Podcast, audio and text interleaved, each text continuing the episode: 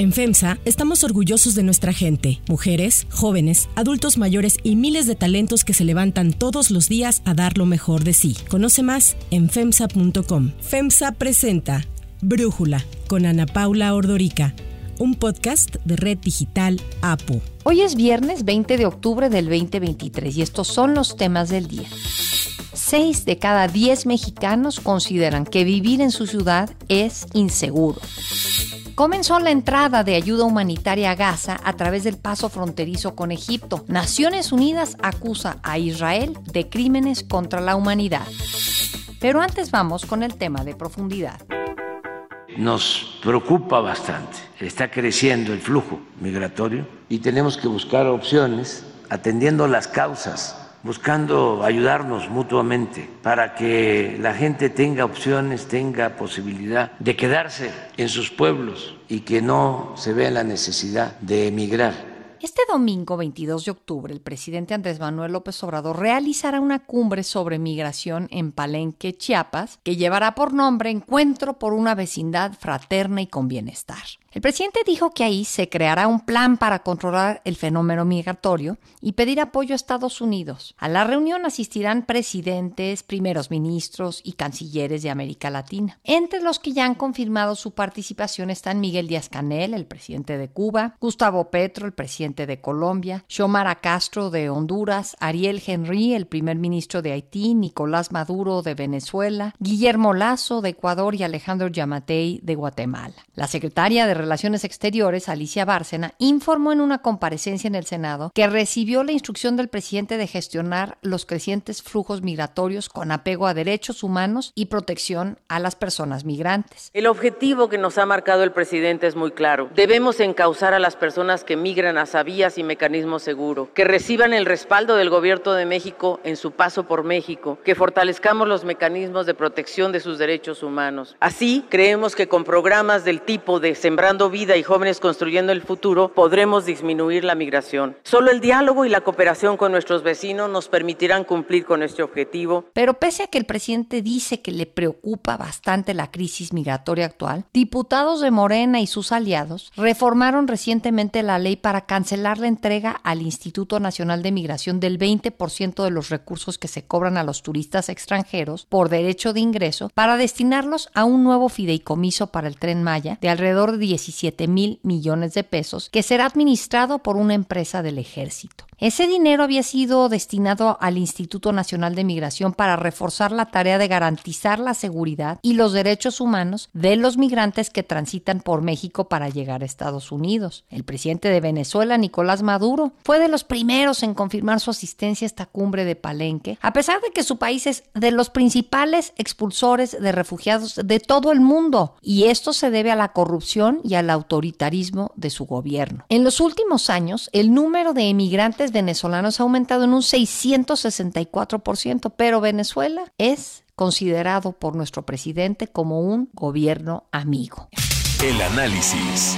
Para profundizar más en el tema, le agradezco a Tonatiu Guillén López, profesor del Programa Universitario de Estudios del Desarrollo de la UNAM y excomisionado del Instituto Nacional de Migración, platicar con nosotros. Tonatiu, ¿crees que esta cumbre que convoca el presidente cumplirá su objetivo de lograr mitigar el problema migratorio para la región? Mira, de entrada, pues todas estas reuniones tienen un tono siempre de optimismo y de buenas intenciones y de un ánimo de hacer cosas, pero también es cierto, visto con realismo, que la problemática de la migración y del refugio eh, trasciende con mucho a una, a una reunión de estas características eh, por el perfil de los países que están presentes y sobre todo por el perfil de sus propias movilidades de población. Entonces no son cuestiones de simple solución. incluso creo que del diagnóstico y perspectiva que se haga en la reunión de lo que se ha dicho poco de la agenda, pero por señales que han enviado por ahí en medios, pues pareciera que el enfoque tampoco es el adecuado. Y sobre esa base, en general te expreso un pesimismo de que sea una reunión protocolaria, vistosa, pero francamente de poca utilidad para la solución práctica de la problemática, que reitero es extraordinariamente grave. Algo que ha llamado mucho la atención es a quiénes está convocando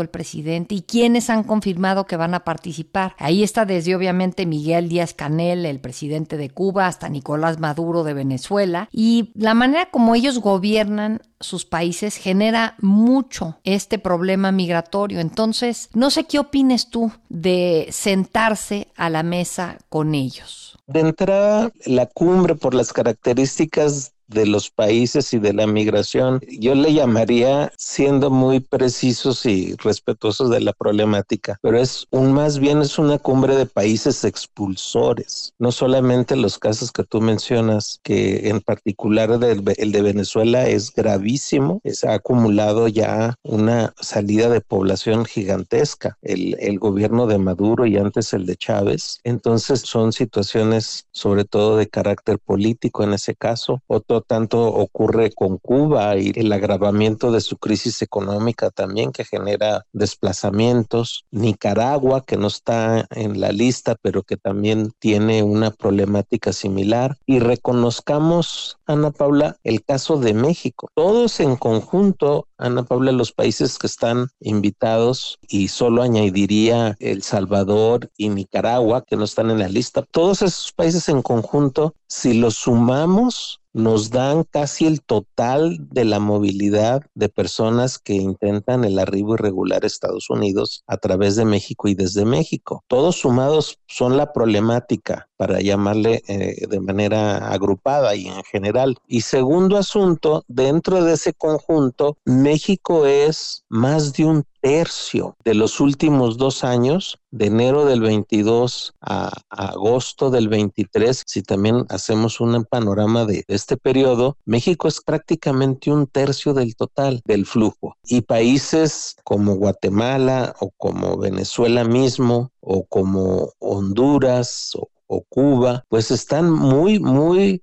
por debajo de México. Entonces la parte curiosa de la discusión va a ser, primero, si México va a reconocer que es también país de origen y expulsor, y segundo, si dentro de las recomendaciones habrá por lo menos una autocrítica, un mea culpa de los gobiernos y de sus ineficiencias o de sus disfunciones cercanas o acumuladas que están generando que su población deba salir. Entonces ahí si se piensa desde la perspectiva de países expulsores, con este énfasis que estoy sugiriendo, pues una de las medidas importantes son de autocorrección, no es invocando a factores externos, sino a los propios. Y te doy parte del ejemplo mexicano. Buena parte de la población que está saliendo y que llega a la frontera de Estados Unidos solicitando de refugio mexicana viene de estados de Michoacán o de Guerrero, de Zacatecas o de Chiapas mismo, donde es la reunión del domingo, que son desplazados por crimen y violencia. Entonces ahí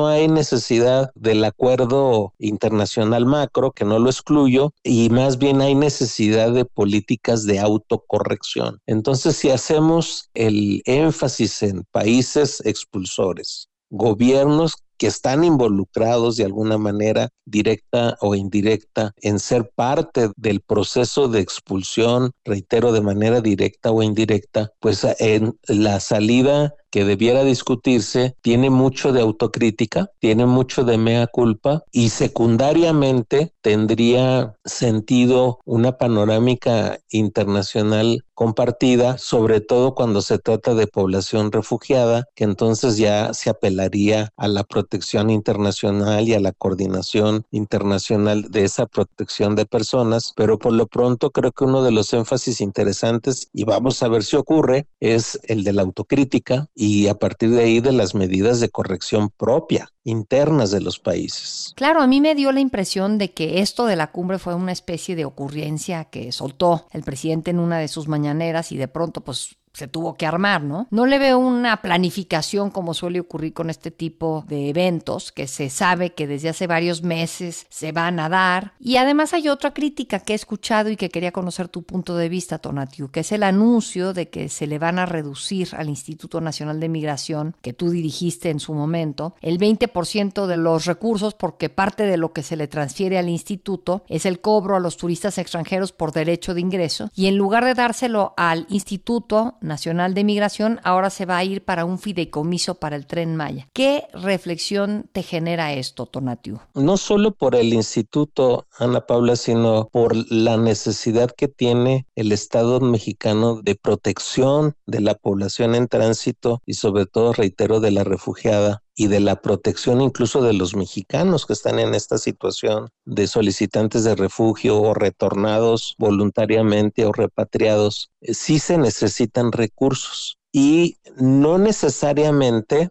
para el Instituto Nacional de Migración. Hay otra institución que sería mucho más importante desde la perspectiva de protección que fuera la receptora de recursos de manera muy significativa e importante. Y me refiero aquí a la Comisión Mexicana de Ayuda a Refugiados. La comarca la hemos tenido marginada debiera ser una institución particularmente potente en esta coyuntura, en recursos y en capacidades políticas. Y entonces ya la discusión para mí no sería si esos recursos que antes tenía el instituto se movilizan a la comarca, si que fuera el caso, lo cual hubiera sido fantástico, sino que se le quitan a la temática a la política general de migración y refugio y se trasladan a otro fin muy distinto, entonces con eso lo que estamos viendo es un ejemplo más un ejemplo adicional de lo que ya hemos visto de alejamiento real del Estado mexicano, de la sensibilidad y de la gravedad de la problemática que estamos viviendo, reitero, no solo extranjeros en tránsito, sino también mexicanos. Y en ese sentido, pues la discusión de fondo eh, sería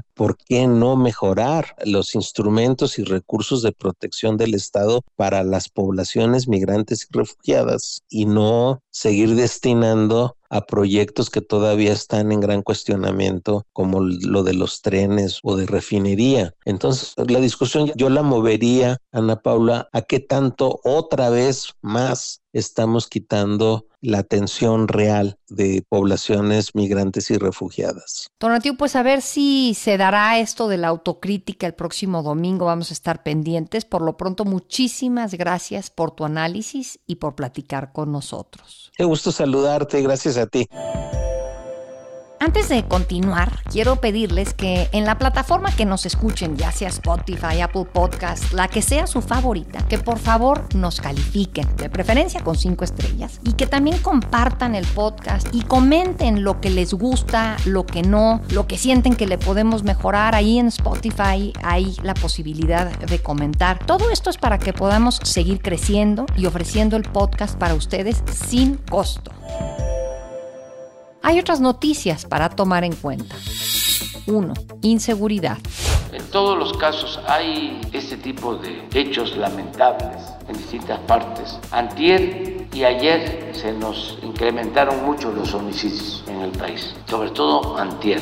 Ayer ya hubo una disminución, pero bien localizados y estamos actuando, estamos trabajando con ese propósito. Así reconocía el presidente López Obrador un incremento en el número de asesinatos a finales de septiembre, principalmente por la ola de violencia que enfrentamientos entre grupos del crimen organizado desataron en Chiapas, Zacatecas y Nuevo León. Pese a ello, la percepción de inseguridad entre los mexicanos bajó en el tercer trimestre del año, alcanzando su menor nivel en los últimos 10 años. Según la encuesta nacional de seguridad pública urbana que publica el INEGI, 6 de cada 10 habitantes, o el 61.4 de los mayores de 18 años, considera que vivir en su ciudad es inseguro. O sea, ha bajado esta percepción, pero así que digamos, ¿es baja? Pues no, porque 6 de cada 10 habitantes se sienten inseguros. Ahora sí, este dato es menor si se compara con el 62.3% que se registró en el trimestre anterior, que ya de por sí había presentado también una baja, porque si la comparamos con el mismo periodo, pero desde hace un año, la tasa era del 64.4%. Las mujeres tienden a sentirse más inseguras en su lugar de residencia que los hombres. Y esta reducción en la percepción de inseguridad se conoce a la par de que la Secretaría de Seguridad Federal informara que los homicidios dolosos cayeron un 3.1% interanual en los primeros tres trimestres del año. 2. Guerra. Ya comenzó a entrar la ayuda humanitaria a Gaza a través del paso fronterizo de Rafah, que está en la frontera con Egipto, tras el acuerdo alcanzado entre ambos países y al cual contribuyó el presidente Joe Biden en su visita a la zona de conflicto hace dos días. Se trata de una primera tanda de 20 camiones que serán coordinados a través de Naciones Unidas. Según el jefe de emergencia de la OMS, algunos camiones contienen suministros médicos que ayudarán a atender a quienes han resultado heridos. Además, se entregarán cerca de 950 toneladas de alimentos que los responsables calculan son suficientes para que coma casi medio millón de personas durante una semana. El acuerdo especifica que observadores de la ONU inspeccionarán los camiones de ayuda antes de que entren a Gaza, momento en el que se van a izar banderas de la ONU en ambos lados del paso fronterizo para evitar ataques israelíes. Además, se dará un acompañamiento con el fin de cerciorarse de que estos víveres lleguen a civiles y no a los terroristas de Hamas. Desde el Cairo, el secretario general de la ONU, Antonio Guterres, reiteró su llamado a un alto al fuego y pidió que cualquier entrega de ayuda humanitaria debe continuar.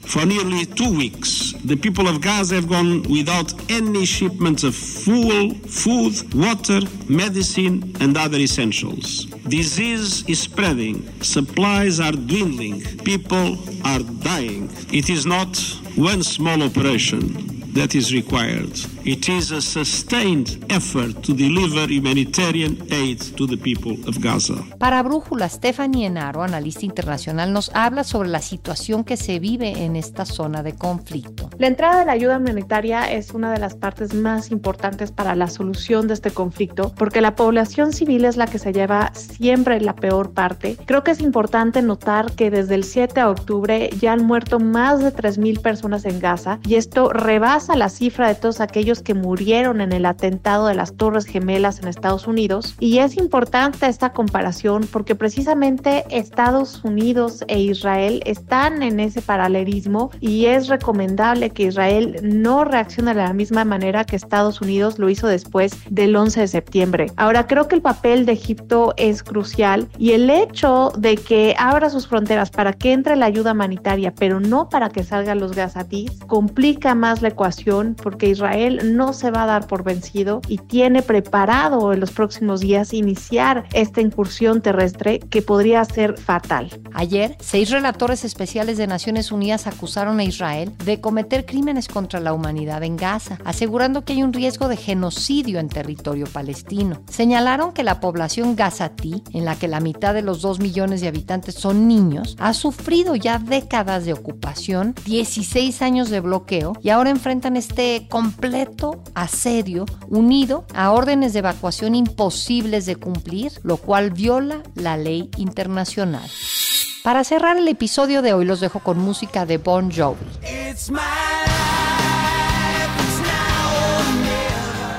El cantante originario de Nueva Jersey, John Bon Jovi, será reconocido como la persona del año 2024 de Music Cares en la gala benéfica anual que se llevará a cabo en Los Ángeles en febrero del 2024, dos noches antes de la entrega de los premios Grammys. Además de sus logros musicales, el artista fue elegido por su labor filantrópica, pues en 2006 creó la John Bon Jovi Soul Foundation dedicada a la erradicación del hambre, la pobreza y la falta de vivienda.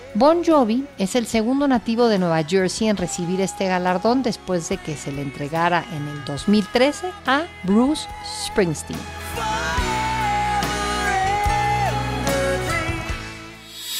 Yo soy Ana Paula Ordorica. Brújula es una producción de Red Digital APO. En la redacción, Ariadna Villalobos. En la coordinación y redacción, Christopher Chimal. Y en la edición, Cristian Soriano. Los esperamos el lunes con información más importante del día. Por lo pronto, que pasen un muy buen fin de semana. Oxo, Farmacias ISA, Cruz Verde, Oxo Gas, Coca-Cola FEMSA, Invera, Torrey y PTM son algunas de las muchas empresas que crean más de 245 mil empleos tan solo en Y generan valor como parte de FEMSA. FEMSA presentó Brújula con Ana Paula Ordorica, un podcast de Red Digital APO.